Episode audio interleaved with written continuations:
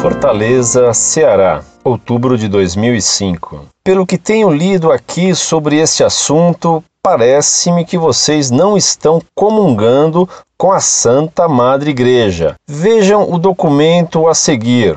Conferência Nacional dos Bispos do Brasil, 43ª Assembleia Geral, Itaici, Indaiatuba, São Paulo, 9 a 17 de agosto de 2005. Diga sim à vida. Nota a respeito do referendo sobre a proibição do comércio de armas de fogo e munição. Notícias de violência e morte invadem diariamente nossos lares através dos meios de comunicação social. O porte e o uso indiscriminado de armas de fogo transformam muitas vezes conflitos banais em tragédias. Conforme dados disponíveis, no ano de 2002 foram mortas 38 mil pessoas, em média 104 por dia. A cada 14 minutos é ceifada uma vida. O Brasil é o país com maior índice de assassinatos por armas de fogo. Muitos pensam que a posse de uma arma é garantia de segurança e proteção. As estatísticas, porém, mostram que, numa situação de assalto, pessoas que usam armas de fogo têm maior probabilidade de serem assassinadas. Jesus proclama: Bem-aventurados os que promovem a paz, porque serão chamados filhos de Deus. Ele mesmo não se defendeu ao ser preso e condenado à morte, mas disse a Pedro: Guarda a espada na bainha, pois todos que usam a espada, pela espada morrerão. Os cristãos, imitando seu Senhor, buscam a paz desarmando a mente, o coração e as mãos. A campanha da Fraternidade Ecumênica de 2005, com o tema Solidariedade e Paz, incentivou as igrejas no Brasil a se unirem na oração e na promoção da cultura de paz. Um gesto concreto sugerido pela campanha é a participação no referendo do próximo dia 23 de outubro, quando o povo é convocado a pronunciar-se sobre a proibição do comércio de armas de fogo e munição em todo o território nacional. Com o referendo, somos chamados a contribuir ativamente na consolidação das instituições democráticas. Será uma ocasião histórica para o exercício da soberania popular através do voto. Como bispos da Igreja Católica e cidadãos, posicionamos-nos a favor da proibição do comércio de armas de fogo e munição. Conclamamos os cristãos e todas as pessoas de boa vontade a votar sim neste referendo. Proibir o comércio e o uso de armas é um passo decisivo, mas não suficiente.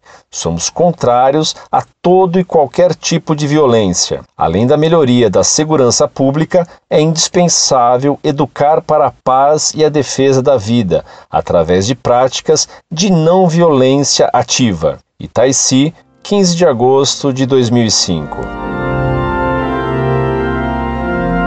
Muito prezado, salve Maria. Que confusão a sua! Você está identificando a CNBB com a igreja. A CNBB não é a igreja.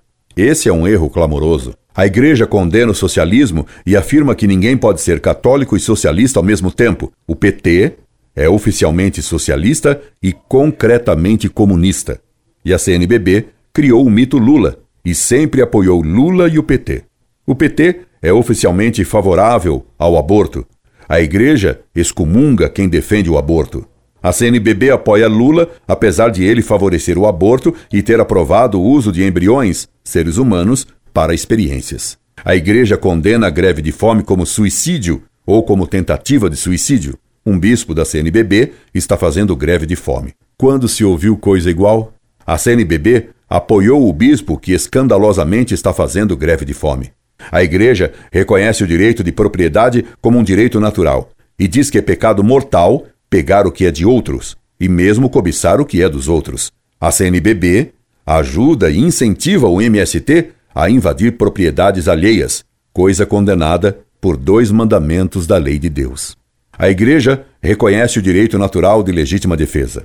Agora, o PT, como fizeram sempre os partidos comunistas para tomar o poder, promove o desarmamento da população, enquanto procura tomar o Estado com mensalões e mentiras, elegendo um pizzaiolo mor comunista para presidente da Câmara dos Deputados. A CNBB apoia o desarmamento do povo, mas ela, provavelmente, se calará quando as armas dos comunistas fuzilarem os católicos. Cristo disse aos apóstolos, aos bispos: Ide e ensinai. A CNBB, infelizmente, ensina o quê? A Monfort segue sim o que ensina a Igreja na forma como a Igreja o exige. É a CNBB que resiste às determinações do Vaticano, por exemplo, em matéria de abusos na missa e na resistência a colocar confessionários nas igrejas, desobedecendo ao que o Papa mandou. Ainda agora, Bento XVI está combatendo a infiltração gay no clero, e já existem manifestações de padres favoráveis a gays nos seminários e no clero. Ah, como seria bom se o Vaticano mandasse visitadores apostólicos aos seminários brasileiros. Passe bem. Orlando Fedeli.